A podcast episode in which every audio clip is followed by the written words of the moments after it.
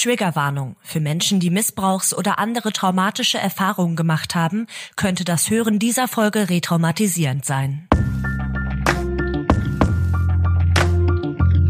Ach komm, der Sex-Podcast mit Anmalene Henning. Hallo und herzlich willkommen zu einer neuen Runde von Ach komm. Hier sind wir wieder. Ähm, heute zu dritt kann ich ja. schon mal anteasern, aber erstmal sage ich Hallo an Marlene. Hallo Caro. Wollen wir das in die Länge ziehen? Wer ist denn wohl da heute? Hm. Haben wir nicht angekündigt, ne? Glaube ich nicht. Nee, haben wir, glaube ich, also doch schon mal vor längerer ja, Zeit, okay. aber ich glaube nicht, dass sich da noch jemand dran erinnern ja, kann. Hallo Frank. Hallo.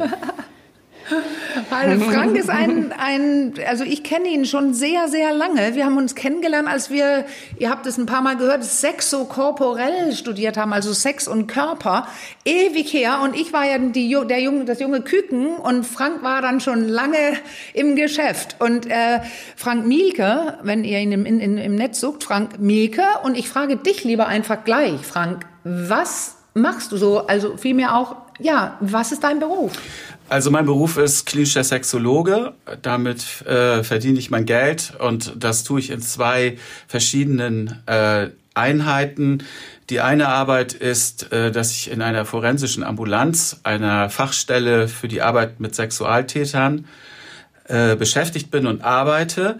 Und ähm, das zweite ist, dass ich in freier Praxis mit allen möglichen Menschen arbeite zum Thema sexuelle Probleme wo ich aber nicht mit Tätern arbeite. Das ist also institutionell ja. getrennt und auch wichtig, dass es institutionell getrennt ist. Ja, jetzt wo du das gerade sagst, nämlich da wollen wir ja auch viel drüber sprechen, aber was ist denn kurz äh, definiert äh, forensische Ambulanz? Also viele kennen das Wort, glaube ich, nicht. Genau, Forense, unter einer forensischen Ambulanz versteht man eine Fachstelle, die mit äh, Sexualtätern, Sexual- und Sexualgewalttätern arbeitet. Also mit mhm. Gewalttätern und mhm. Sexualgewalttätern. Ja, Wunderbar, weil darum soll es auch ein bisschen gehen heute. Ne? Das ist in, wir haben ja viele Themen in der Sexualität hier gehabt, Caro, wo es um ja gesunde Sexualität. Die Leute mögen ja Probleme haben, aber da, da gibt es, geht es äh, oft ab, irgendwas kann ich nicht und, und so weiter. Oder ich will einen Tipp oder irgendwas gelingt hervorragend. Aber äh, ähm, Gewalttaten, also Sex und Gewalt, das ist schon tatsächlich auch immer wiederkehrend, wenn man in der Praxis arbeitet, auch wie ich, kommt das immer wieder vor, dass Leute erzählen, dass, dass etwas passiert ist, was sie nicht wollten, worunter die vielleicht sogar sehr lange leiden. Aber das ist jetzt nicht mal, ich gebe weiter. An dich, Caro, vielleicht oder an Frank. Ja, ja, das sind, glaube ich, bei dir sitzen dann. Ähm die Opfer eher äh, von Gewalttaten. Mhm. Und äh, Frank hatte ja gerade schon genau. gesagt, er hat es mit den Tätern zu tun. Und mich würde natürlich interessieren, was sind das so für Leute? Was, was haben die so, äh, was haben die so gemacht? Was führt die zu, zu dir? Also haben, waren die vorher vielleicht auch äh, im Gefängnis? Sind die entlassen worden? Das, es klingt ja so an, als ob es mehr um Rehabilitation als um um äh, Prophylaxe. Genau, das ist eigentlich äh, äh, Resozialisierung. Das bedeutet, dass Menschen, die gegen die sexuelle Selbstbestimmung anderer äh, eine, eine Tat begangen haben und die rechtskräftig verurteilt wird, äh, zu uns kommen oder zu mir kommen und ähm, ich mit denen eine sogenannte Therapie, Sexualtätertherapie durchführe. Mhm. Und das sind verschiedene Kategorien, die wir haben. Also es gibt äh, Personen, die äh, vor, äh, also die nach dem Urteil auf Bewährung draußen bleiben und in die Therapie kommen oder Personen, die auch inhaftiert waren und äh, im Anschluss an die Inhaftierung noch zur Therapie kommen. Also das ist jetzt ah, ja, so ja. die beiden groben Richtungen. Das kann man jetzt noch differenzieren, aber mhm. das lasse ich jetzt mal.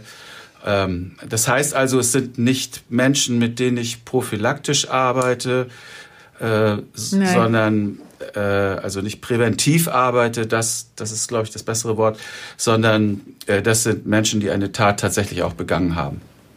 Ja, und äh, magst du so ein bisschen was dazu erzählen? Was, also was sind das so für Taten? Was können wir uns da konkret drunter vorstellen? Also das ist ja eine, vermutlich eine enorme Bandbreite, mit der du es da äh, zu tun hast. Aber damit man so ein bisschen bessere Vorstellung davon äh, bekommt. Also vielleicht kannst du ja so zwei, drei Fälle, natürlich immer alles anonymisiert, das ist klar, äh, mal so grob Genau, skizzieren. also es gibt ähm, einmal, also die Hauptkategorien, die wir haben, das sind äh, Menschen, die Kindesmissbrauch begangen haben.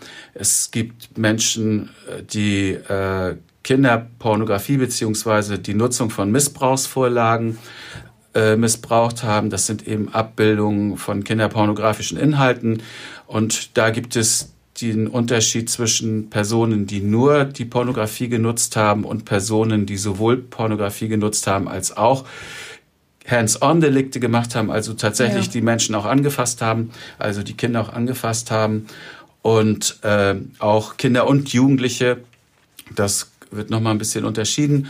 Und es gibt natürlich auch Personen, in, die nur Kinder angefasst haben oder Kinder und Jugendliche angefasst haben. Und ähm, dann haben wir natürlich Vergewaltigung und sexuelle Nötigung. Das ist noch ein Bereich, ein Paragraph. Und wir haben Exhibitionismus. Und dann gibt es noch ein paar Untergruppen, die eher seltener auftauchen. Also jetzt, jetzt ja. ich, ähm, ich, ich kenne mich auch mit den Themen aus und treffe die Leute, denen es passiert ist. Und trotzdem, so gewohnt ich es bin, merke ich, wie das jetzt mein ganzes Nervensystem beeinflusst gerade. Also ähm, jetzt, falls es auch Hörenden oder Hörer und Hörerinnen so geht, das, das sind echt die schweren Sachen, ne? wo Leute, also jetzt hast du Kinder genannt und Jugendliche.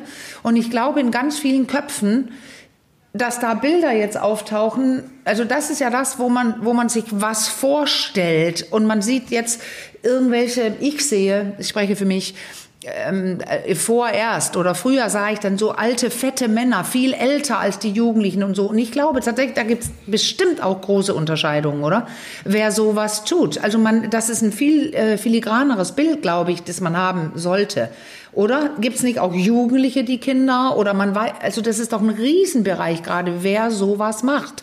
Also es, es geht ja um die Differenzierung zwischen äh, dem, wo eine Handlung strafbar wird. Und natürlich gibt es auch immer, ja. auch immer mhm. Grauzonen, aber strafbar wird die Handlung natürlich in dem Moment, wo äh, es gegen die sexuelle Selbstbestimmung anderer geht. Ich Richtig. würde jetzt mal, okay. mhm. ich würde jetzt mal äh, die Bilder von Menschen, äh, wie sie aussehen und wie sie aussehen könnten, genau. lassen, weil äh, genau. das macht nicht so viel Sinn, ja. denn äh, daran wird man sie nicht erkennen und ähm, Insofern sind wir da auch sehr genau und prüfen auch immer sehr genau, ob der Tatbestand auch so tatsächlich eine Logik hat. Also das heißt, wenn eine Person zu uns kommt, dann sind wir natürlich auch in der Verantwortung, dieser Person auch äh, zu sagen, wo wir auch sehen, dass es eine klare Tathandlung ist. Deswegen ist ja. die Bezeichnung Täter auch im Sinne dessen gemeint, dass sie eben nicht stigmatisierend ist, sondern dass, äh, dass es hier ja eine, eine Tat gibt, die eben unter dem, äh, unter dem Einfluss äh, geistiger, voller geistiger äh, Hand, also geistiger Präsenz ja. ähm, ähm, auch tatsächlich durchgeführt wurde, teilweise geplant und mehrfach überlegt äh, und deswegen, ich, ich, muss mal kurz fragen, weil ich weiß ja auch, dass es nicht, ich mache jetzt mit Tüttelchen mit den Fingern, immer alte, fette Männer sind. Ich, ich, ich meine ja nur, dass das solche Bilder aufkommen und dass es viel differenzierter ist. Äh, es gibt, glaube ich, kein äh, gar kein festes Bild, oder? Und was viele ja auch denken, es sind alles Männer, das stimmt auch nicht. Da wollte ich eigentlich kurz mal mhm. eben hin. Wer, ähm, weil man solche Vorstellungen immer im Kopf hat und die Realität oft ziemlich anders aussieht in diesem Bereich, oder? Wer ist das alles? Ich, machen Frauen das auch? Ja, ich weiß Also es gibt sicherlich auch Frauen, Frauen, die das machen. Wir sehen diese Frauen eher seltener. Äh, okay. Woran das genau liegt, kann ich nicht sagen. Äh, mhm. Es gibt sie auch. Das wissen wir. Ja. Also es kommt nur sehr, sehr selten vor. Also 99 Prozent mhm. sind Männer, sind männlich. Ah, doch. Mhm. Also die wir, ja. die wir sehen, ne? Die wir sehen. Genau. Und äh, ja, über die Dunkelziffer mhm. kann ich nichts sagen. Ähm, mhm. Und ja, und um nochmal wegzukommen von, von diesem bestimmten Bild, wie, wie sozusagen Menschen aussehen, die, die solche Taten begehen, äh, das kann man nicht feststellen. Also man kann es nicht von genau. außen sehen und deshalb ist also es ja auch wichtig. Also man sieht es nicht. Nein, man sieht es das nicht. ist wichtig für mich zu sagen, darum ging es mir. Man, weil so Opfer ja, ja anscheinend sehr, sehr oft ähm, es erwähnen muss oder sich äh, anvertrauen muss, bis, also oft dauert es, bis sie ernst genommen werden, weil ähm, das kann doch eigentlich nicht sein und, aber es könnte theoretisch jeder sein in, im, im Umfeld. Man kann es nicht sehen. Genau. Ich würde aber gern mal, äh, Frank, dich fragen, so ein bisschen, was weiß ich ja schon von unserem Vorgespräch, wie, wie die Altersspanne ja. so ist, derer, die zu euch kommen. Also das, ich weiß ja, dass das schon auch recht früh recht früh anfängt. Also vielleicht kannst du mal so, so ganz grob sagen, ab wie viele Jahre geht es da los bei deinen, ich nenne sie jetzt einfach genau, mal Klienten. Also man, man muss einfach sehen, äh, inwieweit ähm, welche Handlungen da vorliegen und möglich, also mhm der Jüngste, mit dem ich gearbeitet habe, war zwölf Jahre alt. Das ist dann ja noch jemand, der gar nicht strafmündig ist, sondern der noch äh, mhm. äh, per Definition ein Kind ist. Und der Älteste war 71. Und das ist die Spannbreite, in der wir uns bewegen. Und mh, natürlich ist es auch mir ein Anliegen, wenn wir von Prävention sprechen, dann fände ich es gut, dass man so früh wie möglich anfängt, damit man Täterkarrieren ja. verhindert. Das heißt, wenn wir jetzt also mit jungen Menschen schon arbeiten, bei denen das eindeutig ist, dass es hier nicht um Doktorspiele mit der Schwester geht, mhm. dann ist das, äh, können wir das zum Beispiel daran festmachen, ist ein, eines der beiden Kinder schon in der Pubertät? Ist der Altersunterschied entsprechend? Also ist das ein Altersunterschied von vier, fünf Jahren? Äh, ist beispielsweise das Opfer der sexuellen Handlung jetzt die Schwester? Ist die sieben Jahre alt? Ist der Bruder, der das durchführt, zwölf Jahre alt? Und ähm, ist er in der Pubertät? Das Mädchen ist dann offensichtlich nicht in der Pubertät. Und Pubertät ist für uns eindeutig ein Kriterium, äh, für eine andere Motivation. Ja, also das ist ja insofern ja, sind es ja keine gleichberechtigten Kinder, wenn einer in der Pubertät ist und das andere Kind nicht, dann kann man davon ausgehen, dass das sexuelle Interesse nicht gleich sein kann. Genau. Ja. Okay. Da, darum geht's ja, ob jemand schon andere Gedanken hat und Dinge tatsächlich absichtlich tut, weil ein sexuelles Interesse besteht. Genau. Und äh, wo man das bei ja. Und das ist Achso, genau, das ist das eine und das andere ist natürlich, dass wir dann auch genau gucken, insbesondere bei den noch nicht Jugendlichen, also bei den unter 14-Jährigen, ist es natürlich klar, dass wir besonders achtsam sind und gucken, äh, können wir dem Jugendlichen tatsächlich auch Tatverhalten nachweisen. Also mhm. wir weisen es ja mhm. eigentlich nicht nach, sondern das tun ja die Leute, die den Jugendlichen oder das Kind zu uns bringen. Mhm. Äh, mhm. aber wir gucken mit denen auch nochmal, fragen die natürlich, äh, was sie gemacht haben. Also das heißt, sie müssen, um bei uns anzufangen, teilgeständig sein. Sie müssen Teil dessen, was sie gemacht ja. haben, auch eingestehen, weil sonst arbeiten wir nicht mit denen. Und, mhm. ähm, also du meinst, wenn sie die, die, die Tat leugnen sozusagen oder gar nicht annehmen, dass sie das genau. Verantwortung dafür übernehmen, ja. also die volle, dass sie das mhm. getan haben oder etwas getan haben. Okay. Genau. Mhm. Also die volle Verantwortung kann man, das kann man nicht erwarten, wenn jemand in die mhm. Therapie kommt, dass er das mhm. kann oder dass er das gleich macht. Das mhm. ist ja auch für die Person selber, dass sie jetzt verfolgt wird, dass das Delikt offen ist und so häufig auch eine Schocksituation. Äh, das wissen wir natürlich, aber wir gehen ja auch darauf ein äh, und gucken, wie ist es auch gelaufen und gibt es eben diese Vorsätzlichkeit, die auch geplant war, ja. die auch in der Fantasie schon abgelaufen ist und äh, was finden wir da auch an geplanten Entscheidungen, also wann hat sich jemand ja. dafür entschieden, äh, das vorzubereiten, dass das Tatverhalten möglichst sicher umgesetzt werden kann. Dazu gibt es eben bestimmte Schritte, die, die jemand durchgeht. Dazu gehört zum Beispiel auch, dass er seine inneren Hemmungen überwinden muss. Ja, jeder Mensch hat ja innere Hemmungen. Ja. Und das ist ja die große Frage: Wie schafft jemand das, seine inneren Hemmungen zu überwinden, um jetzt einen anderen Menschen sexuell auszunutzen? Also das, jetzt finde ich das, das, weil ich dich äh, im Unterricht gesehen habe. Also du hast ja Master unterrichtet, als ich auch da war. Und dann, äh, da, da, es ist so schwer, sich vorzustellen. Und ich finde, das, was du da gemacht hast, ich weiß nicht, ob man das hier kurz beschreiben kann, weil du ja was entwickelt hast, mitentwickelt hast. Und da lagen quasi, ähm, ich könnte jetzt sagen, A4 die, äh, Papiere auf dem Boden, wo, wo die Schritte deutlich wurden. Und das war eben beeindruckend, weil es ist nicht so, oh, ich bin gerade geil und dann mache ich was. Das, was bei dir da im Unterricht deutlich wurde, ist das, was du gerade beschrieben hast, dass es ähm, kognitive Prozesse sind oder das entsteht und dann geht man irgendwann über eine Grenze, oder? Und das ist nicht unter Umständen die erste Grenze, ist nicht, ich fasse jetzt an, sondern wie du gerade beschrieben hast, da ist eine Absicht im Kopf. Und da gehe ich über, oder das wäre toll, wenn du das erklären kannst. Das wurde so plausibel dadurch, dieser Weg da geht ihr rein mit denen, oder? Also genau. der Ablauf. Und deswegen willst du auch, dass die schon sagen, ja, da war ein Ablauf. Also ein, ein, ein Geständnis oder genau, Sie, eine Verantwortungsübernahme. Genau, also mhm. im Grunde genommen fragen wir das eben auch ab, also jetzt, äh, oder frage ich das auch ab, damit das auch, äh, damit ich sozusagen auch dem Täter in seiner Täterschaft gerecht werde. Und äh, ja. ähm, welche Vorüberlegungen gab es? Was war in deinen Fantasien und so weiter und so fort? Und dafür mhm. ist natürlich die Voraussetzung, dass jemand erstmal bereit ist, auch zu sagen, ja, das genau. habe ich gemacht. Ja, genau. Und dann im Laufe der Therapie, die ja auch eine ganze Zeit dauert, also bis, bis also im, im jugendlichen Bereich, also im Jugendbereich ist es durchschnittlich so zweieinhalb bis drei Jahre. Im Erwachsenenbereich kann das auch länger mhm. sein. Es muss auch nicht immer so lange sein. Es kommt immer darauf an, was haben wir hier vorliegen. Und das ist tatsächlich, ja.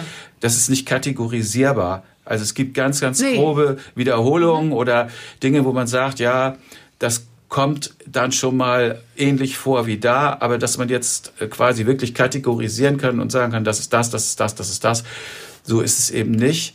Und nee. ähm, diese Schritte, die zielen eben darauf ab, tatsächlich zu herauszuarbeiten, welche Motivation stand hinter dem Tatverhalten. Ja. Und das ja. sind ja oft Motivationen, die äh, die einen sexuellen Übergriff als Ersatzhandlung nehmen. Also mhm.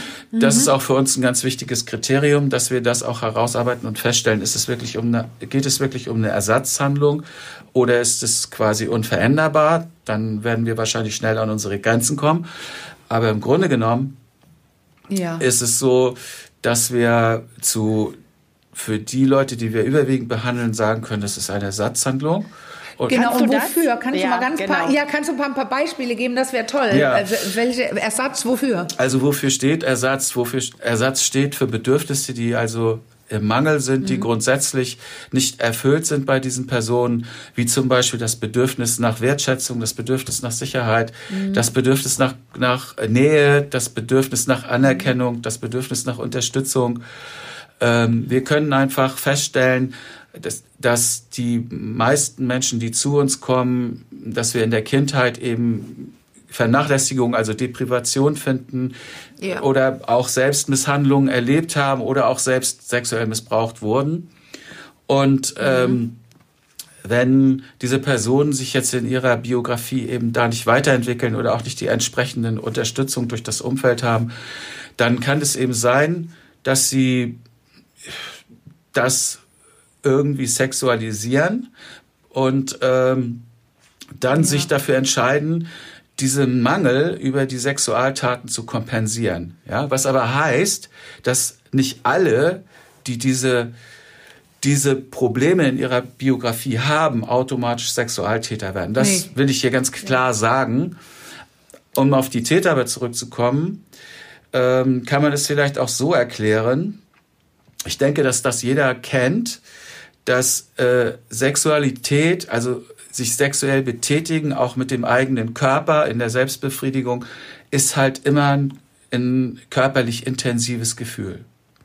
So, und wenn Menschen jetzt äh, in dem Mangel stehen, bestimmte Gefühle zu regulieren, also schmerzhafte Gefühle regulieren zu können, weil sie einfach immer wiederkehrend sind oder weil sie vielleicht auch aus ihrer Situation nicht herauskommen. Also wenn sie wiederholt Einsamkeit erleben, wenn sie wiederholt Angst erleben, wenn sie wiederholt äh, Unterdrückung oder Vernachlässigung erleben und damit äh, Gefühl, die im Zusammenhang mit Gefühlen von Wertlossein verbunden sind. Ja. Ähm, und sie lernen über Sexualität sexuelle Aktivitäten, dass dieses Gefühl dann kurzfristig mal weg ist. Weg ist, ja. Dann bringen sie natürlich diesen zu stellen Sie diesen Zusammenhang her. Das machen vielleicht auch viele andere, die nicht Sexualtäter werden. Deswegen hier nochmal ganz klar. Aber bei den Sexualtätern ist es dann so, dass sie es halt weiterverfolgen und dass sie dann vielleicht auch in der Situation äh, auch auf ein Opfer treffen, was manchmal auch die gleichen Bedürfnisse hat. Das ist leider ja. Gottes ja. das Fatale an der ganzen Sache, mhm. was wir beobachten können. Also gerade dann, wenn es jetzt in der Familie ist und der Bruder die Schwester missbraucht, also die Schwester vielleicht auch zum Bruder geht und sich bei dem aufhält in seinem Zimmer, die zusammen Fernsehen gucken und dann auf dem Bett zusammen liegen und dann Körperkontakt kommt, dann ist es ja erstmal für die Schwester nicht schlimm und eigentlich mhm. auch unter Geschwistern nichts Schlimmes. Wenn jetzt aber der Bruder da schon älter ist und weiter ist, in der Pubertät ist und das Mädchen eben viel, viel jünger ist, äh, dann genießen die vielleicht zusammen erstmal diese Verdichtung von Nähe. Und wenn der Bruder das dann beispielsweise ausnutzt, indem er dann sexuelle Handlungen durchführt, dann haben wir eigentlich so eine Komponente, wo beide haben, sind mit dem gleichen Bedürfnis im Mangel, aber einer von ihnen, also sprich dann der Täter, in dem Fall jetzt in meinem Beispiel der Bruder nutzt es dann aus. Ja, ich wollte dich einmal, bevor wir mit diesen äh, kognitiven Schritten weitermachen, also das, das hast du jetzt schon so ein bisschen anklingen lassen, aber ich habe schon so die ganze Zeit die Frage nach dem sozialen Umfeld, aus dem heraus solche äh, Taten geschehen ähm, im Hinterkopf. Also wir haben ja schon gesehen, altersmäßig ist die äh, Spannbreite riesig. Ähm, mutmaßlich ist das bei dem sozialen Umfeld aber auch so. Also das, das einfach um auch mit diesen Klischees, die es da gibt, die Ann Marlene an, angedeutet hat, auch schon mal so ein bisschen aufzuräumen. Also was, über welche Umfelder sprech, sprechen wir da oder sprichst du? Also es gibt da keine Umfelder, die spezifisch sind. Mhm. Also das können wir einfach so sagen. Ja, ja. Wir haben von bis äh, alles äh, und äh, da sind auch durchaus Leute dabei, die äh, akademische Berufe haben oder ja, oder gebildete Leute mir auch äh, auch nicht auch gut verdienende Leute dabei und so weiter. Also mhm. es gibt da keine bestimmte Schicht, die jetzt davon betroffen ist. Auch aus meiner Erfahrung und meiner Sicht ist es nicht erkennbar. Also mhm. es gibt mhm. natürlich immer Korrelationen, die etwas verstärken mhm. und etwas äh, begünstigen. Und es gibt natürlich äh, bei denen, die vielleicht äh, jetzt besser aufgestellt sind in ihrer Entwicklung im Sinne von auch äh, beruflich Karriere machen können und so weiter, haben wir natürlich mehr Ressourcen auch, an denen wir arbeiten können, äh, mit denen wir nochmal arbeiten können und verdeutlichen können, wie können sie eigentlich ihre Lebenssituation noch verändern und so weiter. Aber die Motivation, eine sexuelle Handlung durchzuführen, kann ich jetzt nicht mit, mit äh, bestimmten Umfeldern in Verbindung nee, bringen. Interessant, ne? Mhm. Weil ich glaube, dass viele Leute das anders denken.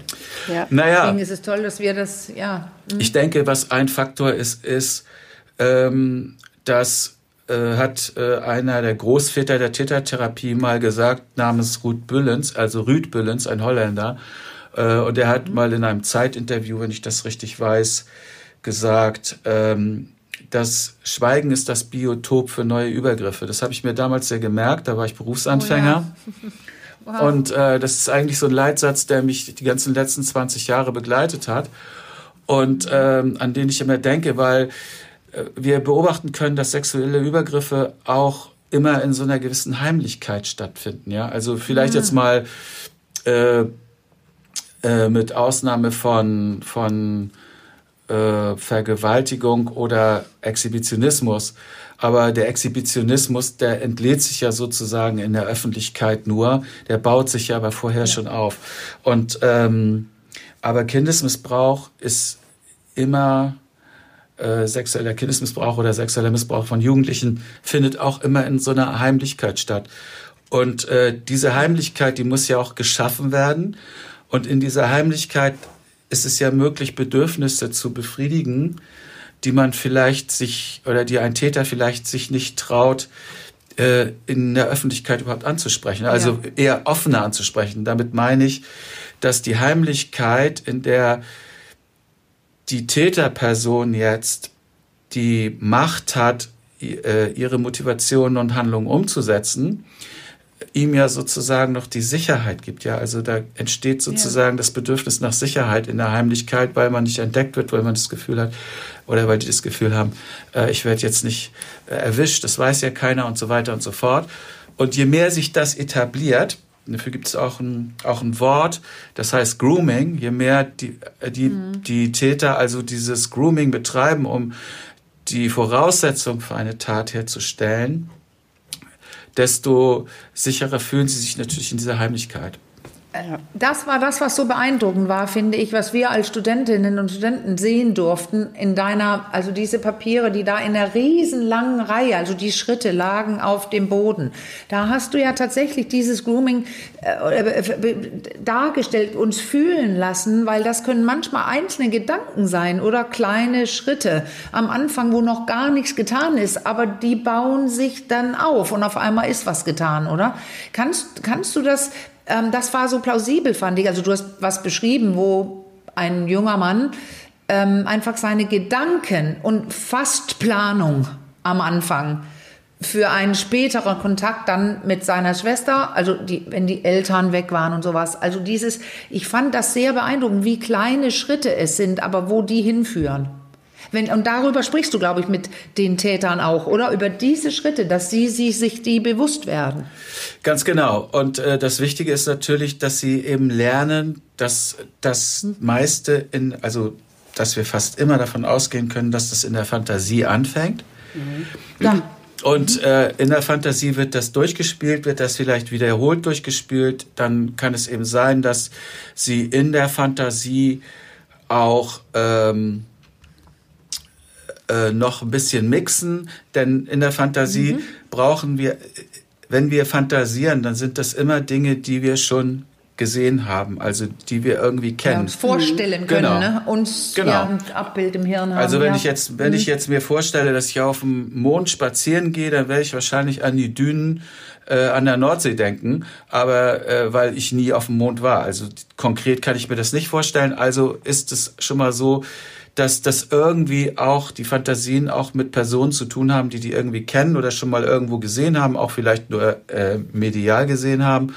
Und äh, der springende Punkt ist aber, äh, dass man davon ausgehen kann, dass wenn diese Fantasien jetzt entstehen und in diesen Fantasien sexuelle Szenarien ablaufen, also so eine Art Kopfkino, und die Person masturbiert jetzt beispielsweise dazu, dann verstärkt sich das nochmal. Und in der Wiederholung kann das dazu mhm. führen, dass diese Person anfängt zu sagen, das ist für mich ein probates Mittel, dass ich, äh, das wirkt bei mir einfach. Ich kann meine sexuelle Erregung intensivieren mit diesen Fantasien und ähm, und sich überlegt, tatsächlich zu sagen, was müsste ich denn für eine Planung machen, um das jetzt in real umzusetzen. Allerdings, ja, einen Satz will ich dazu noch sagen, hm? allerdings ja. ist es so, dass letztendlich immer der Kontakt, der reale Kontakt zum Opfer sozusagen das Startzeichen gibt. Ja, also, mhm. weil die Fantasien sind ja nicht verboten. Es gibt ja Nee, das wollte ich nämlich gerade, das genau. ist super wichtig, ne, weil damit ja. nicht gedacht wird, also jeder, also das berühmte Beispiel von Frauen, das sind jetzt aber Opfer, sage ich jetzt wieder ein Tüdelchen, Frauen, die äh, sich Vergewaltigung vorstellen, heißt, heißt ja meist überhaupt nicht, dass die das auch wollen. Und, und, und, und Fantasien, das müssen wir kurz unterscheiden, weil hier ist es ein anderer ähm, Weg, den du jetzt gerade beschreibst. Ne? Genau, aber das trifft ja eben nur für die Personen äh, zu, die das dann letztendlich auch umsetzen. Das heißt einfach, mhm. es kann ja mhm. sein, dass ich jetzt, sage ich mal, ein erwachsener Mann äh, konkret, dass er Kinder beobachtet, dass der Kinder kennt, dass er mhm. sich in in seinen Fantasien sexuelle Handlungen mit Kindern vorstellt, dass er merkt, das erregt ihn, damit kann er seine er sexuelle Erregung mehr steigern als mit anderen Inhalten. Äh. Es kann auch sein, dass ihn das stimuliert, wenn der Kinder beobachtet oder zum Beispiel kann mhm. auch ein Geruch von Kindern stimulierend sein. Und ähm, solche Sachen bauen sich auf und äh, diese Person hat vielleicht eine konkrete Vorstellung von einem Kind, was es gesehen hat oder was in den Fantasien vorkommt. Jetzt ist es aber so, dass diese Person vielleicht äh, ganz unerwarteterweise auf irgendeiner Feier oder so in Kontakt mit Kindern kommt, wo dieses vorgestellte Kind gar nicht ist. Und äh, da plötzlich aber so ein Körperkontakt entsteht und jetzt das Kind, was jetzt da mit äh, dieser Mann, der jetzt mit diesem Kind einen Körperkontakt hat, das sozusagen dann plötzlich zündet und äh, er quasi aber schon intrapsychisch, so sagt man das, mo mobil ist. Also hat sich schon äh, mobilisiert für so ein Szenario und wenn dann der Körperkontakt kommt, dann kann es eben sein, dass dann kein Zurück mehr ist, kein Halten mehr ist. Ja? Ich, mhm. Eine Frage geht mir da schon die ganze Zeit. Wie ist, also äh, gibt es in dieser Phase des äh, Fantasierens dann aber auch trotzdem so Gedanken bei, bei ähm, Sexualstraftätern von Scham? Also sind die, ist denen, das sind ihnen ihre Gedanken auch unangenehm? Also ist sowas auch Thema? Weil sowas wäre ja eventuell auch eine natürliche Bremse oder so, wenn die Scham dann so äh, überwiegt. Äh, also könnte ich mir vorstellen. Ist jetzt so, hab, ging mir gerade durch den Kopf, vielleicht ist es auch völlig verquer. Also äh, in der Regel ist das so. Äh, und in der Regel ist das natürlich auch äh, das, äh, das, was uns in der Aufarbeitung die Arbeit auch schwer macht, weil Scham ist einfach ein sehr mächtiges Gefühl. Schuld ist dagegen eher nicht so stark. Also ein Schuldeingeständnis mhm. kann man sehr schnell bekommen. Das ist eigentlich gar nicht so dass das Entscheidende. Wichtig ist eigentlich eher auch ein Tateingeständnis, also zu sagen, das ist die Taten habe ich gemacht und äh, die Taten auch wirklich offen zu legen und dann mit mit der Person eben dahin zu kommen, dass dieses Schamgefühl auch im Laufe der Behandlung weniger wird, weil die Schuld alle ja. alleine verändert ja nicht dass, dass die Einstellung und die Haltung, also die, mhm. das Einzige, was diese Menschen ja machen können, ist, dass sie Verantwortung für ihre Tat übernehmen. Mhm. Und wenn sie Verantwortung für ihre Tat übernehmen, dann verändert sich auch die Haltung, ja. Und äh, das geht natürlich nicht, ohne dass sie sich auch mit ihrem Schamgefühl auseinandersetzen. Ähm, und ja. Genau, und das ist aber ein wichtiger Punkt, dass sie das bis zum Ende der Behandlung schaffen, die Verantwortung wirklich für ihr Verhalten zu übernehmen. Weil mhm. sonst bleibt das Rückfallrisiko relativ hoch. Ja.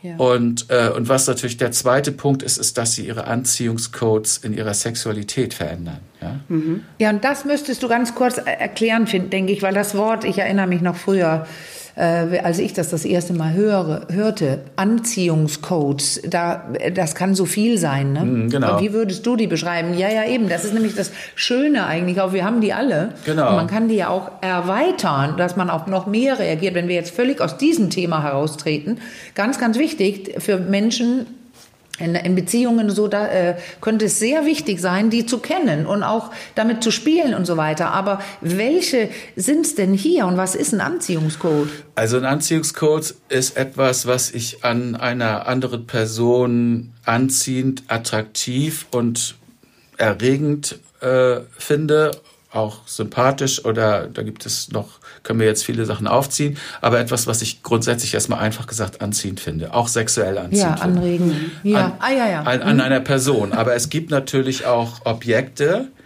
die Anziehungscodes mhm. sein können und es gibt Szenarien, die Anziehungscodes sein können. Und das ist eben das Entscheidende, dass man hier eben sehen muss, ähm, handelt es sich auch um das Szenario ja. Mhm. Und äh, jetzt haben wir ja schon einige Sachen genannt, die logisch miteinander zusammenhängen. Schamgefühl, Fantasien, Szenario, vielleicht auch als Anziehungscode oder auch Person als Anziehungscode. Und mhm. äh, wenn wir jetzt sehen, dass die Menschen, mit denen wir arbeiten, ja schuldfähig sind. Also das heißt, sie sind ja im vollen Besitz ihrer geistigen Kräfte, wenn sie diese Handlungen durchführen, auch wenn sie die Fantasien durchführen.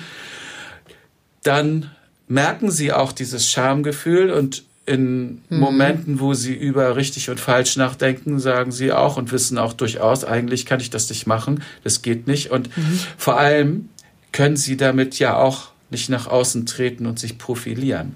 Ja. Und, ne? Das heißt, es bleibt also schambesetzt und deshalb braucht es auch die Heimlichkeit. Hm. Ja. Und ja? ich habe noch eine Frage zu dem Anziehungscode. Also wann so ein Code entsteht ja irgendwie. Ne? Also wann, wann bildet der sich oder wie, wie soll man das sagen? Wann bildet der sich aus oder wann wird der festgelegt oder wie? Also wie entsteht so ein Anziehungscode? Das also so ein An Anziehungscode entsteht zum Beispiel äh, durch Erfahrung sammeln, schon mit Beginn mhm. der, also eigentlich grundsätzlich, wenn man Sexualität entdeckt, was ja ein Leben lang stattfindet, und dann nochmal, ja. glaube ich, einfach konkreter, wenn man in die Pubertät kommt, dann dreht sich das alles nochmal und man lernt nochmal an Sexualität anders kennen, intensiver kennen und äh, die Anziehungscodes verändern sich sicherlich auch nochmal, weil ja auch mehr noch andere Menschen jetzt auf einen zukommen, Gleichaltrige, die in der Pubertät mhm. auch vielleicht zeigen, dass man auch ein Anziehungscode ist, also und äh, in diesem in dieser Erfahrung sammelt man das und es verändert sich aus meiner Sicht durchaus auch das ganze Leben, ja. auch durch das Älterwerden. Und äh, ich kann ja mal beschreiben, wie mir fällt da ein Fall mit einem Exhibitionisten ein, der einfach während der Pubertät äh, am Fenster stand und draußen an der Bushaltestelle äh, äh, junge Mädchen beobachtet hat, also jugendliche Mädchen. Und während er sie beobachtet hat, hat er sich mehr oder Tja. weniger gar nicht absichtlich, aber an der, Heiz, mhm. an der Heizung mit dem Geschlecht berührt. Und dann hat er gemerkt, die Beobachtung dieser Mädchen im Zusammenhang mit dieser ja. zufälligen Berührung erstmal äh, beim Beobachten aus mhm. dem Fenster, also die haben ihn gar nicht gesehen, ähm, hat er das entwickelt, dass er gemerkt hat, alles stimuliert mich. Und ja. Und dann hat er das weiterentwickelt und weiterentwickelt, bis er gemerkt hat, wenn er sich also sozusagen äh, jungen Mädchen oder äh, da, wenn er die beobachtet, dann ist das schon Teil des Szenarios, was, was anfängt, ihn zu stimulieren. Und die Stimulation mhm. und die sexuelle Erregung, die dabei entsteht, steigert sich eben durch die Berührung mit dem Geschlecht. Und wenn er das gleichzeitig macht, auch in so einer äh, Situation, wo das nicht so von außen nicht so eindeutig zu erkennen ist, steigert das durch dieses Szenario nochmal oder kann es durch dieses Szenario nochmal äh, die Erregung steigern. Und so wird das quasi äh, zum, zur Strategie oder zum Programm, ja.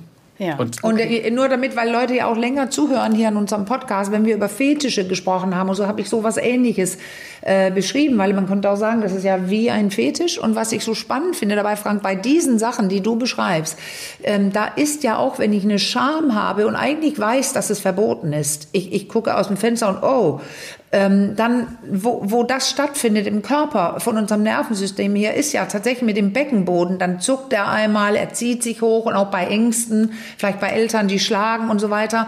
Äh, da ist die, der Sprung zu einer sexuellen Erregung so kurz, sage ich jetzt manchmal, weil dieser Beckenboden und die Spannung, da ist das Geschlecht gleich durchblutet. Und wenn man das, gerade die Männer merken es eher, also ähm, diese, diese Studien gibt's ja, dass das eine große Übereinstimmung ist bei Männern in, in der Reaktionsweise. Ich sehe was und, und ich weiß, ah, ich habe auch eine Erektion, wo Frauen eher nicht nach unten spüren und diese Verknüpfung vielleicht langsamer oder schlechter oder nie machen.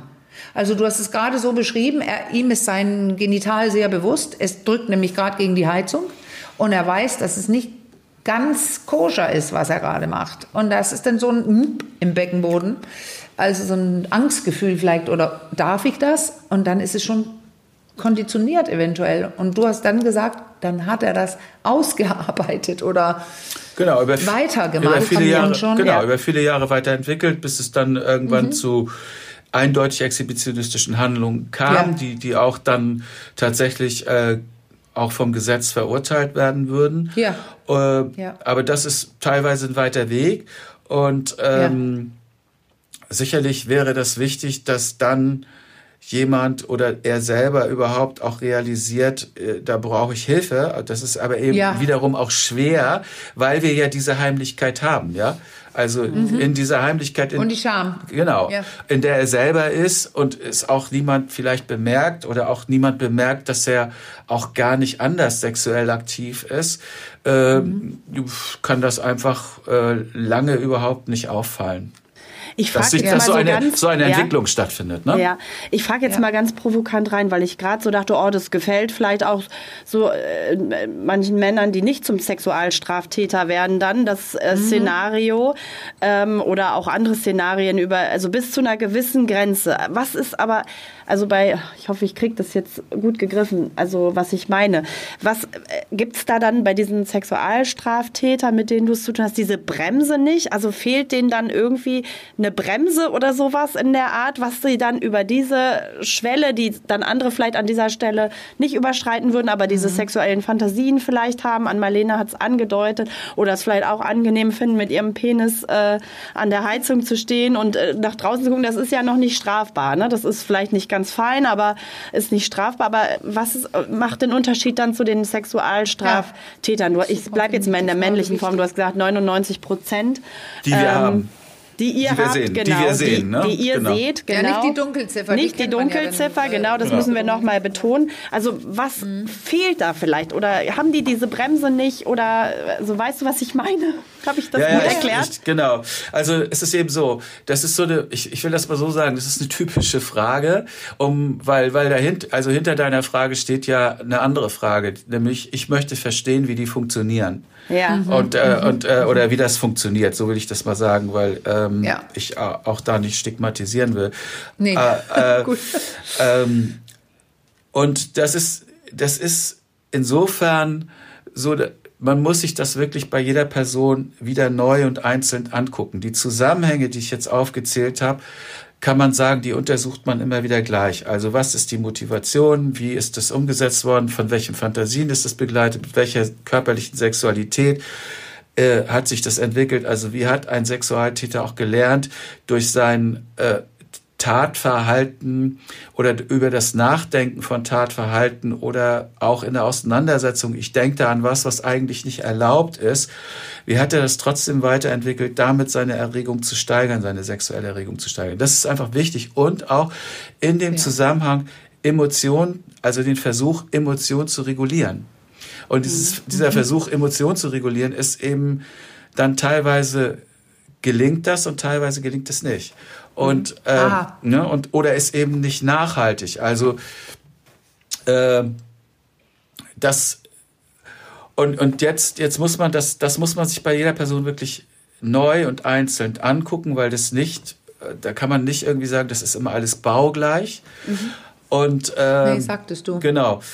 Und, äh, und da geht ihr doch rein in den auch an die bestimmte tatsächliche Stelle, wenn ihr den Verlauf beginnt ja, genau. zu verstehen, dann ist doch die Stelle da äh, auch nach der Caro fragt. Genau, die Stelle ist da. So viele andere, ja, genau. bitte, und so viele andere würden es da nicht machen, die würden die genau. Selbstregulation genau. oder Regulierung schaffen und diese, äh, dieses bestimmten Menschen schaffen es da nicht und handeln, oder? Genau, sie Kann man das so ich sagen? würde das so sagen, dass sie äh, das Schaffen hört sich so an, als wäre das, also ich sage das mal so, wenn ich nicht genug Konditionen habe, dann kann ich vielleicht nicht so mhm. schnell mhm. und nicht so lange laufen wie jemand mhm. anderes. Das schaffe ich, mhm. das schaffe ich nicht. Also, mhm. aber das ist, das hat was mit meiner Konstitution zu tun. Aber hier gibt, ja, genau. aber hier gibt es ja, ja. kein Konstitutions. Genau, hier geht, nein, hier ne? geht es ja wohl auch um was im Gehirn, bestimmte Hilfsmechanismen, die viele von uns haben, die nicht da, nicht da sind. Also Verknüpfungen im, im, in den Synapsen. Ich kann so gar nicht reagieren, wie ich jetzt müsste weil ich es nicht gelernt habe oder ich habe was anderes gelernt, dass diese Dinge okay sind. Da läuft ja ein ganzes Programm im Gehirn ab. Ganz genau. Aber da gibt es eine sehr spezifische Stelle, wo ihr seht, da ist es passiert, also, dass es von der, vom Kopf in die Handlung kam. Ne? Letztendlich ist es so, dass dass es immer zwei, also dass wir immer dieses, diese, dieses Thema auch mit Ihnen so besprechen, dass wir mhm. äh, sagen, ähm, gab es auch eine andere Stimme, die gesagt hat, nein, das kann ich nicht machen. Mhm. Ja, also es ist immer diese Entscheidung, das ist diese Entscheidung, äh, die du auch als Karte gesehen hast auf dem Fußboden, die Entscheidungskarte. Ja. Und diese, Entsche genau. diese Entscheidungskarte im Tatszenario, von dem du ja sprichst, auch was ich da gezeigt habe, die ist eben die Stelle kurz bevor die Tat jetzt losgeht. Ja. Gab es auch ja. eine Stimme in die dir oder in ihnen, die gesagt hat, nein, das kann ich nicht machen? Und die gab es. Die gab ja, es. genau. Und das fand ich eben sehr, sehr beeindruckend, wenn man nicht viel darüber weiß. Da hat man diese Vorstellung, die ich mehrfach jetzt angesprochen habe. Und dann heißt es auch ganz schnell im Kopf wertend, was für furchtbare Menschen, wie können die das tun und so weiter. Und wenn man so arbeitet wie du, wie ihr damit, äh, beginnt man einen Menschen zu sehen, der sehr, äh, also nachvollziehbare Reaktionen in ihrem System, was möglich ist und nicht möglich ist, also hört sich fast auch wieder wertend an, aber man beginnt zu verstehen, was dem vorangegangen ist und wie so ein Mensch gedacht hat und wie es überhaupt dazu kommen so, können, konnte. Und nicht, dass es dadurch richtiger oder besser war, aber das ist nötig, diese Arbeit, gezielt, defizit, also ganz fein darauf zu gucken, Äh, weil dann kannst du auch was ändern. Genau. Also ich spreche jetzt natürlich von den von der äh, von den Täterpersonen, die also äh, therapierbar sind, ja, also die Ja, die, ne- die okay. anschlagen an die Therapie, also die bereit sind Therapie zu machen, die auch letztendlich dann nach äh, vielleicht Beginn der Therapie einigen Wochen oder Monaten auch eine echte Motivation entwickelt. Von denen spreche ich jetzt, mit denen kann man natürlich so arbeiten und mit denen kann Ja. man auch solche Dinge durchführen und solche Dinge verändern. Also das ist jetzt die Zielgruppe, über die ich spreche. Ja. Mit den anderen, das sind die Therapieresistenten oder die, die einfach Mhm. Therapie ablehnen, äh, geht es natürlich nicht, das ist klar. Also es braucht ja Nein. immer auch da eine Entscheidung, dass, äh, dass jemand auch mitarbeitet. Auch wenn das natürlich alles erstmal durch extrinsische Motivation, also durch Motivation von außen gemacht Mhm. wird. Und äh, jetzt letztendlich darauf zurückzukommen, diese Entscheidung, das will ich doch mal klären, weil das war ja die Frage von dir, Caro, äh, äh, die entscheidet sich in dem Moment dafür, diese Tat, Tat zu vollziehen. Ja?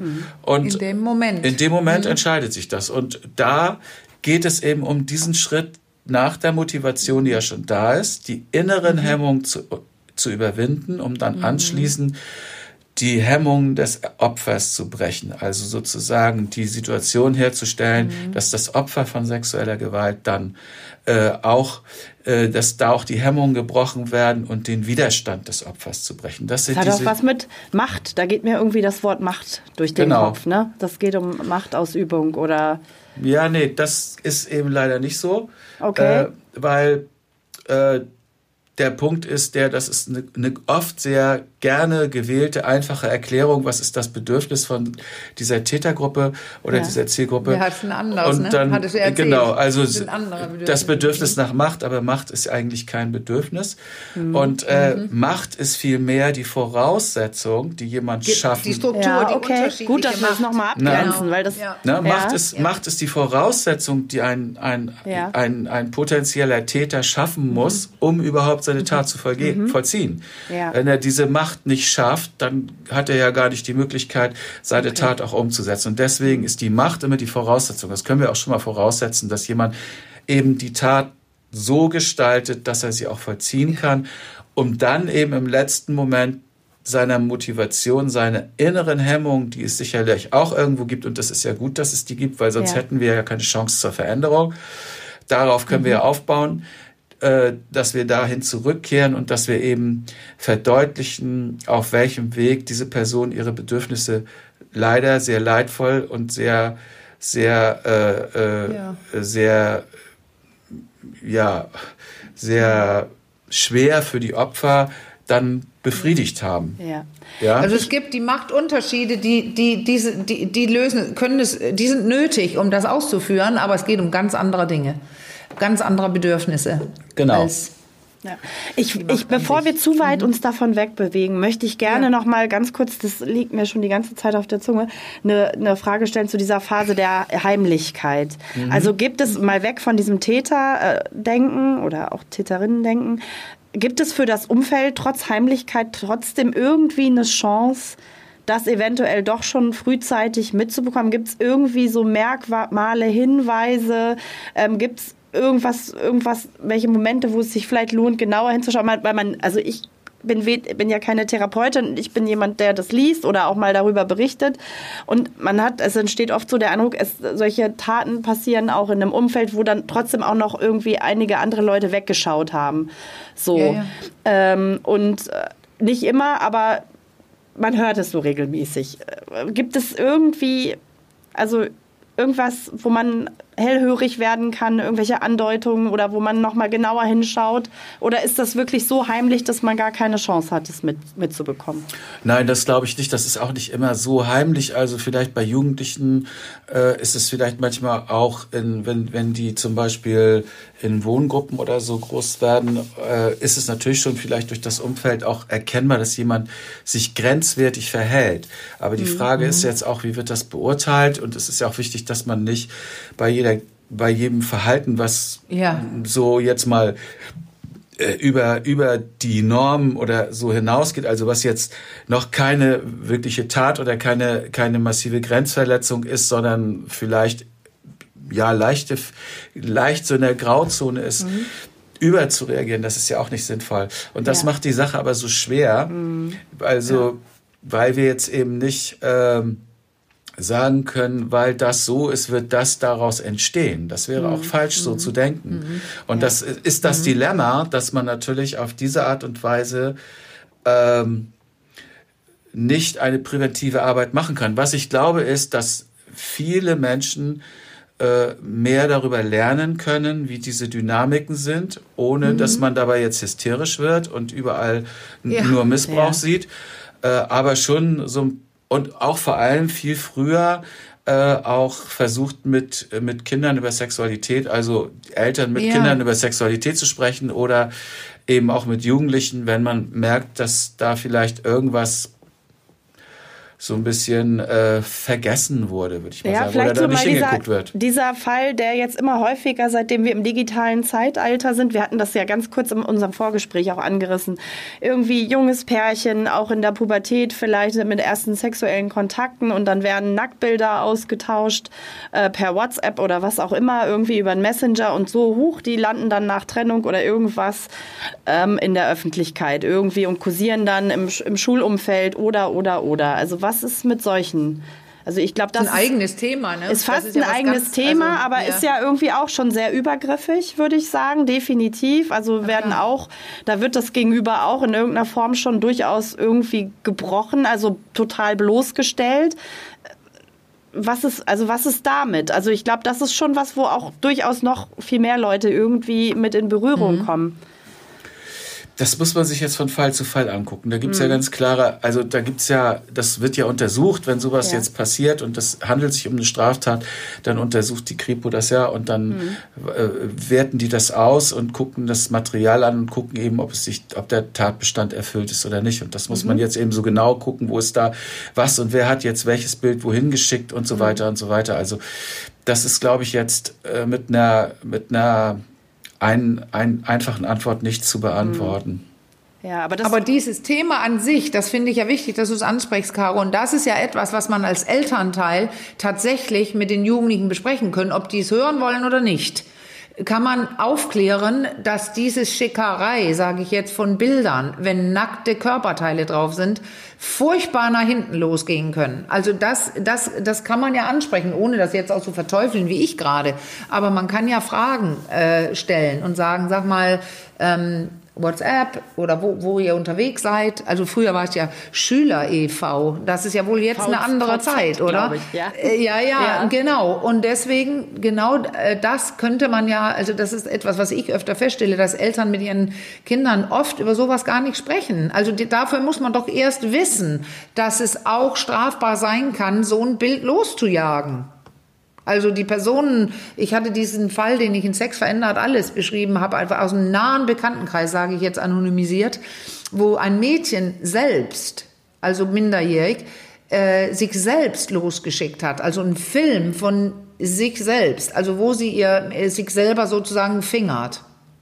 Also Finger rein in die Vagina, also Penetration und mit ihrem Gesicht. Und da hat sie anscheinend überhaupt noch nie drüber nachgedacht.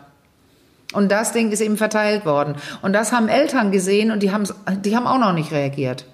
Also es scheint ja auch so eine Schockstarre zu, da zu sein. Also gerade bei diesen ganzen neuen digitalen Themen. Wir haben, du hast ja jetzt, glaube ich, meist über was anderes gesprochen, Frank, oder? Also auch wenn das hier ein Teil sein könnte. Aber dieser ganze Bereich, digitale Übergriffe, das, das ist das passiert sehr häufig und die Leute, weder die, die es schicken, die Kinder, die Jugendlichen, noch die Eltern, sind informiert. Oder kaum informiert.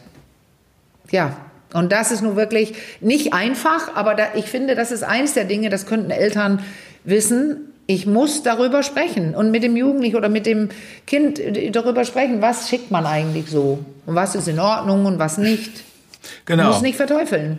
Das, das wäre gut, aber natürlich kommt auch noch äh, viel mehr dazu. Das, was wir tatsächlich mhm. äh, schon finden bei den, äh, bei den meisten Menschen, die bei uns sind, äh, das sind eben, dass sie keine gute Sexualisierungsphase hatten, auch in dem Elternhaus, dass es dafür irgendwie keinen Raum oder keinen Platz gab, ja. dass das auch nicht irgendwie ja. gefördert war oder, oder also gefördert im Sinne von, dass man sich darum gekümmert hat, dass es ja. keine Aufmerksamkeit bekommen hat oder was auch mhm. immer. Und was, was man nicht unterschätzen darf, ist jetzt auch diese ganze Emotionalität. Also wie jemand emotional auch dann zu Hause äh, erzogen wurde, wie ist mit, mit Emotionalität, Gefühlen und Bedürfnissen umgegangen, war der Erziehungsstil mhm. irgendwie eindeutig oder war der auch dauernd ambivalent, mhm. so dass auch Grenzen zu Hause nie klar waren. Aber wie gesagt, das ist jetzt mhm. nicht die Formel dafür, dass jemand später ganz hundertprozentig ein Sexualtäter mhm. wird. Aber das sind mhm. natürlich Indikatoren, die man sich angucken kann, äh, wie massiv sind die und die finden wir häufig auch vor und äh, diese Art, sich sozial auch emotional adäquat zu verhalten, die ist auch teilweise eben nicht entwickelt ja. oder auch gehemmt. Genau. Und also das spielt mhm. schon auch eine große Rolle.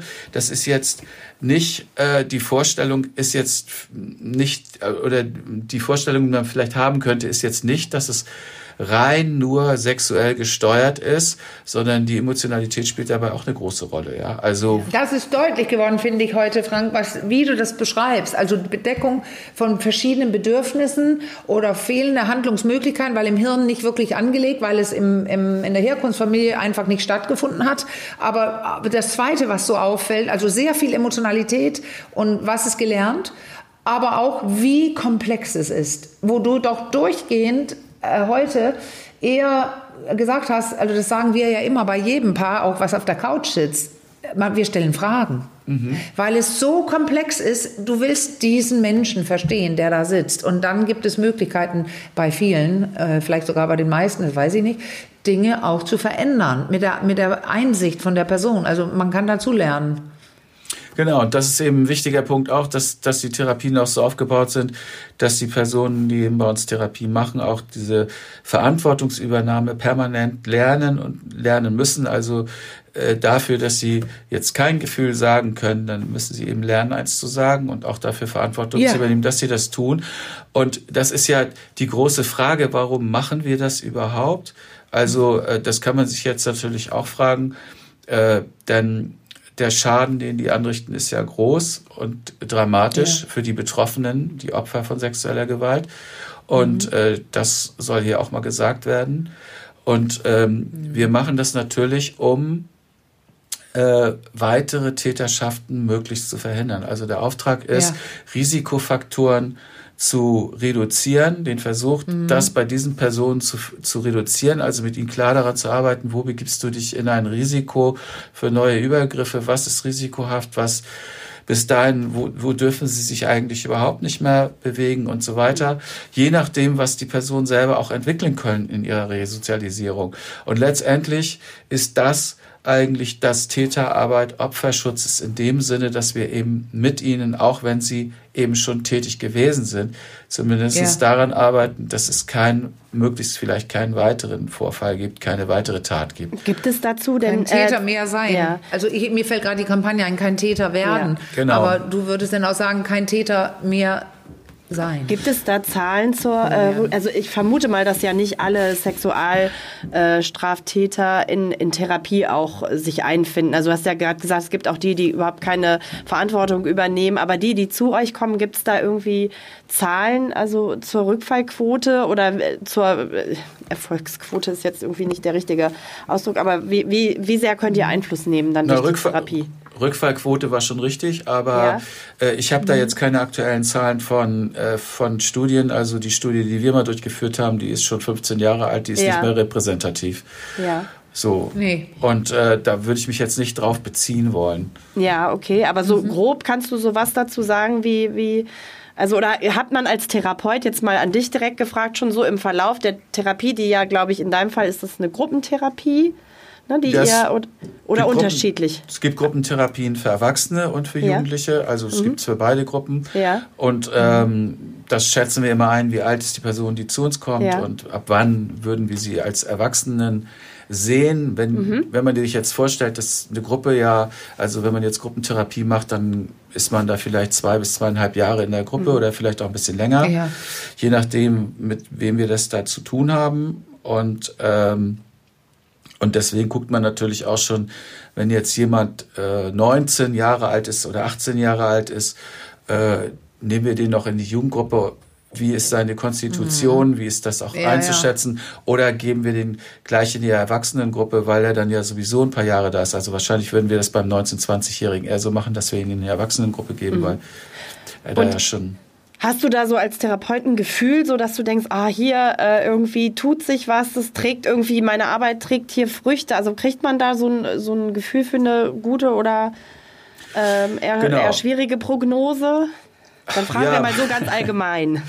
Also das ja. Thema Prognose spreche ich jetzt nicht an. Das ist ja. ein ziemlich heißes Thema und auch immer schwierig. Äh, das hätten natürlich immer alle gerne. Alle wollen natürlich wissen, ist es ja oder nein. und nee, letztendlich ja. treffen wir darüber keine Aussagen. Nein, das, das ist einfach das ganz klar. Das lernt man so, ja. weil, weil das schwierig ist. Aber man kann natürlich Tendenzen sehen und man kann sehen, was hat eine Person mhm. entwickelt. Mhm. Hat sie ja. Verantwortung für sein ihr Tatverhalten übernommen? Hat sie gelernt, über therapierelevante Dinge zu sprechen? Hat sie ihr das gesamte Tatverhalten offengelegt? Hat sie gelernt, wie hat sie, wie hat die Person äh, durch das Tatverhalten ihre grundsätzlich im Mangel liegenden Bedürfnisse befriedigt? Hat sie in der Therapie gelernt, das jetzt auf adäquate, legale Weise zu tun? Hat mhm. sie die Sexualität vom illegalen Bereich in den Legalbereich gebracht? Ist sowas wie Partnerschaft möglich? Gibt es soziale Kontakte, Freundeskreis und so Gefühle weiter? Benennen können. Benü Gefühle benennen können und so weiter.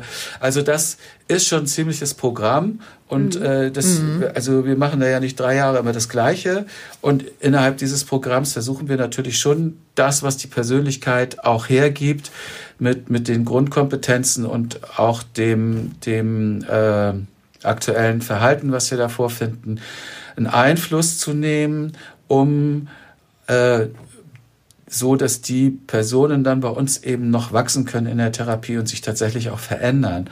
Und ja. da gibt es durchaus, also durchaus positive Ergebnisse, mehr, mhm, als, ne, ja. mehr als negative, würde ich jetzt sagen. Ja, okay.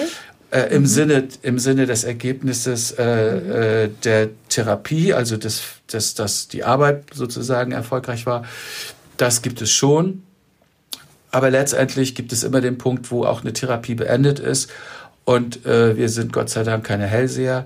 Und dann muss man die Leute auch rauslassen. Gehen, ja, genau. Und, äh, und äh, sehen, äh, und dann wird man sehen, äh, inwieweit das auch ja. hält. Aber grundsätzlich haben wir natürlich genug Zeit mit den Personen, äh, mit die wir in der Regel wöchentlich bis 14-tägig sehen, ähm, in so einem Zeitraum auch zu sehen, ob mhm. Veränderung mhm. wirklich stattgefunden hat. Also bei den Jugendlichen mhm. ist es noch intensiver, weil wir ja da das Umfeld immer noch haben. Das heißt, auch die Personen, die mit dem Jugendlichen zu tun haben, mhm. geben uns ja Rückmeldungen und Entwicklungen. Wir sehen ja auch, haben die zum Beispiel ihre ersten sexuellen Erfahrungen in der Missbrauchssituation mit ihrer Schwester gehabt und haben sie jetzt gelernt, eine gleichberechtigte Sexualpartner oder einen gleichberechtigten Sexualpartner zu finden.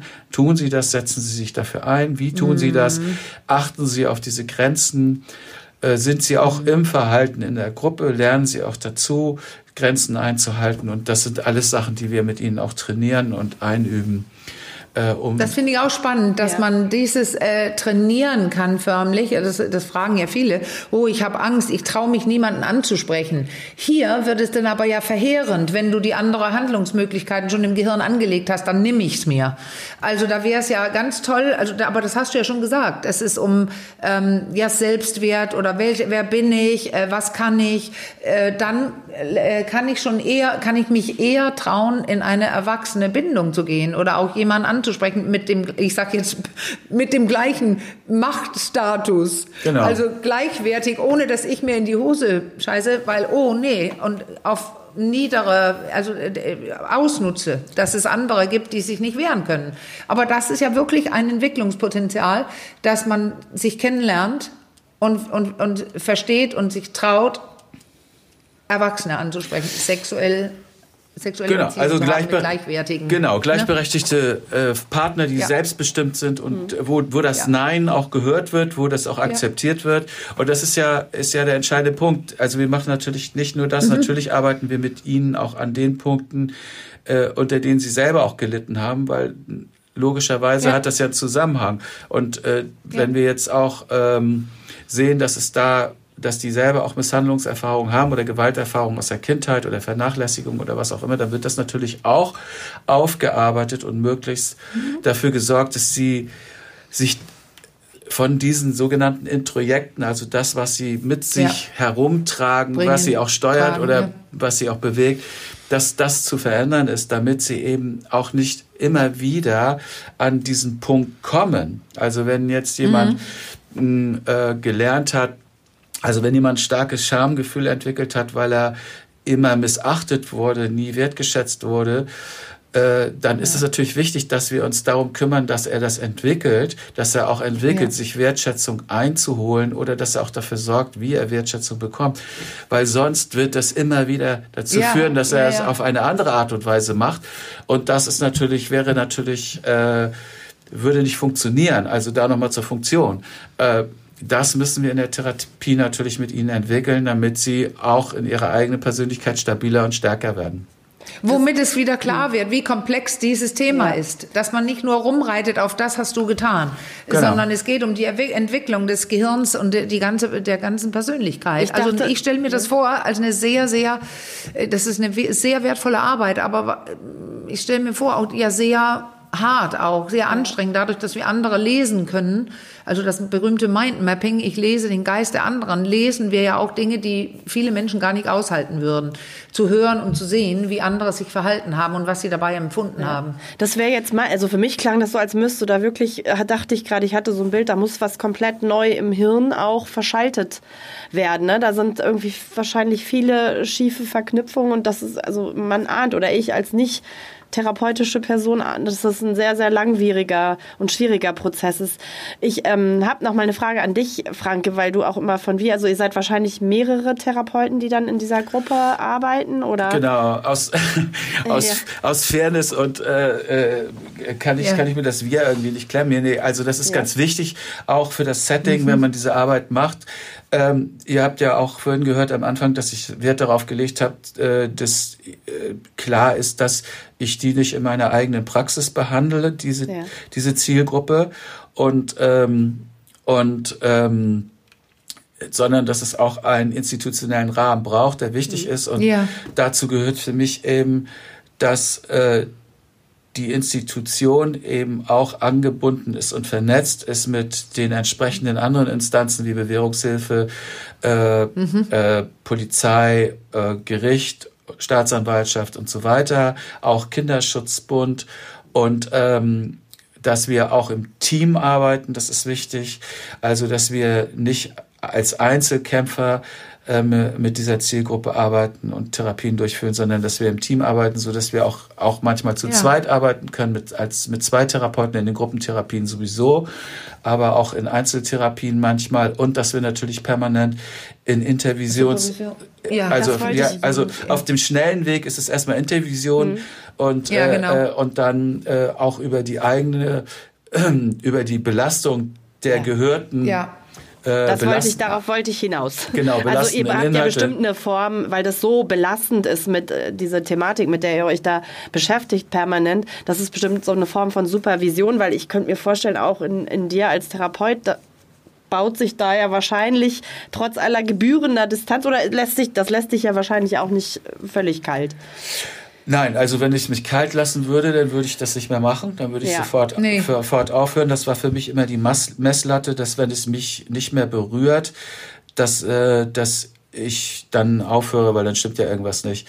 Und ähm, Ja. aber nochmal zurückzukommen, also wir sind können immer absolut immer einen Kollegen äh, anrufen, treffen oder auch vor Ort treffen Ja. und ins Gespräch gehen. Und wir haben natürlich regelmäßig Supervision und ähm, und äh, das, das Letzte ist auch, das Belastende für mich hat sich äh, dadurch im Laufe der Berufserfahrung verändert, weil ich auch über die, äh, die Ausbildung der Sexologie und äh, einen anderen Blick auf Logik des Systems bekommen habe. Also ja, für, ja genau. Das ist, ja. Also, das hast du ja äh, das muss ich dir sagen, das ist, es scheint ja immer bei vielen jungen Studierenden beim Sexokorporell so ein Problem zu sein. Was ist dieses Logik des Systems?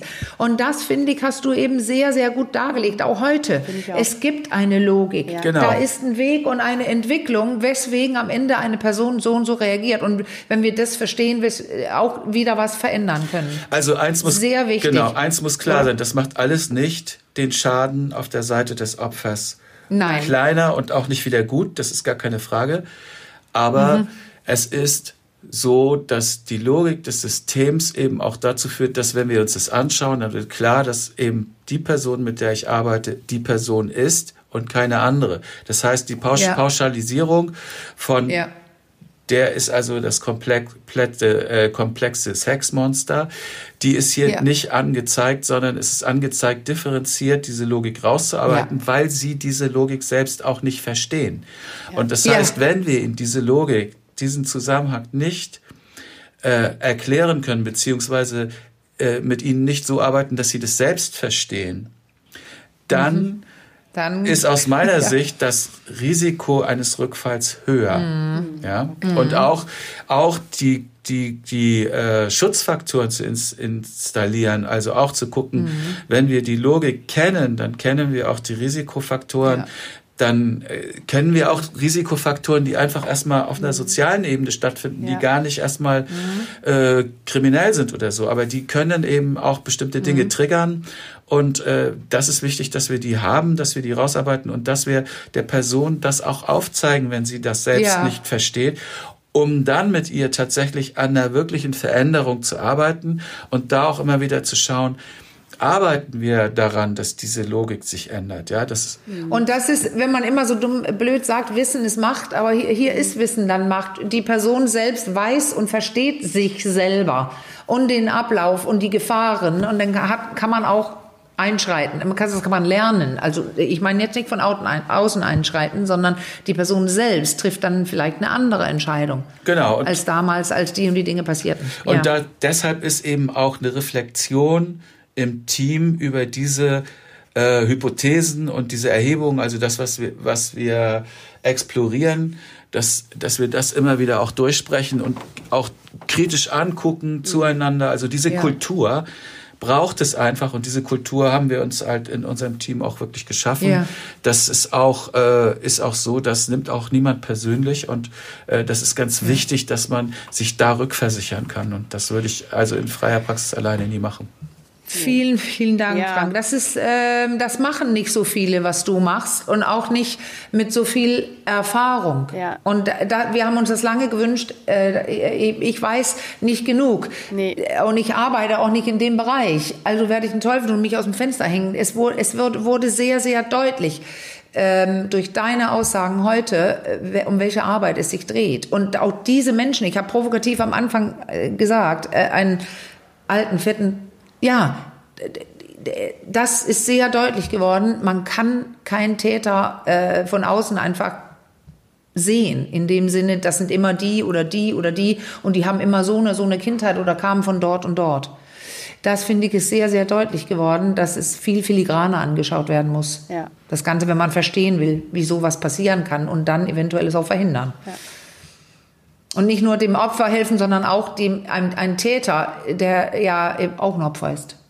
Seiner wie selbst. ich heute gehört habe. Ja, vor allem. Und seiner Vergangenheit, seiner, seiner Vergangenheit, Familie, seiner selbst oder was so viel, so viel mit rein. Vielen Dank, Frank. Ja. Ähm, ja, vielen Dank an dich, ähm, Frank, auch von mir nochmal, dass du mit uns mal in dieses wirklich äh, sehr, sehr, sehr, das ist uns bewusst, sehr sensible, äh, hochsensible Feld geschaut hast. Ähm, ich, dir würde als unserem Gast das Schlusswort gebühren, wenn du noch den Bedarf hast, irgendwas zu diesem Thema loszuwerden, was jetzt dir vom Gefühl zu kurz gekommen ist, dann wäre jetzt der Moment und ansonsten also ein, ein wichtiges Sch Sch Schlussstatement wäre vielleicht auch, weil es, weil, weil es auch wichtig ist, dass äh, klar ist, dass ähm, die Täter sich auch wirklich verantworten müssen, ist die Frage, wieso ist es nicht äh, möglich, dass man sie quasi wegsperrt oder dass man ihn äh, medikamentös äh, sie medikamentös abstellt und meine Antwort darauf ist eigentlich, dass ich es wichtig finde, dass sie ihre Taten auch therapeutisch aussühnen. Also ich finde es mhm. für die Gesellschaft und auch den Opfern von sexueller Gewalt gegenüber ist es das Mindeste, dass sie sich in einer ja, Therapie wow. diese ganzen Sachen angucken, sich dem stellen und das ist kein Spaziergang, das ist ganz klar. Nee. Das sei ja auch gesagt. Geworden. Ja. Aber es ist auch keine Wohlfühlzone, die wir da mit ihnen machen, sondern äh, die müssen sich wirklich äh, in unserer Arbeit äh, für ihre Taten verantworten und ihre Taten und und ihre Taten aussühnen, therapeutisch begleitet und das finde ich ist äh, eine gesellschaftliche ja. Verantwortung, die wir da haben ja. und das ist die Motivation äh, aus meiner Sicht, warum ich das mache. Wunderbar. Wow. Ja. Ja. Ja, vielen, dem ist nichts hinzuzufügen. Also ganz, ganz lieben Dank nochmal an dich. Und ähm, wie immer bleibt mir am Ende mein kleines Leider, Sprüchlein. heute passt das so gar nicht. Heute passt es so gar nicht, aber ich könnte mir schon vorstellen, dass ja. das äh, den ein oder die andere Hörerin, Hörer mhm. äh, irgendwie schon schwer äh, beschäftigt, auch dieses Thema. Also ich merke das auch bei mhm. mir mal wieder selbst. Und dass es Fragen gibt, dass Fragen offen bleiben. Ja, ja. Also solltet ihr Fragen äh, zu diesem Thema haben oder natürlich wie immer auch zu anderen Themen, Themen Anregungen und Wünsche, dann schreibt uns an achcom.rnd.de oder über unseren Insta-Account achcom-podcast per Direktnachricht. Und ähm, ja, für heute bleibt uns nur noch ähm, Tschüss zu sagen. Bis ganz bald. Herzlichen Dank an dich, Frank. Und ähm, ja, wir hören uns. Ciao. Tschüss.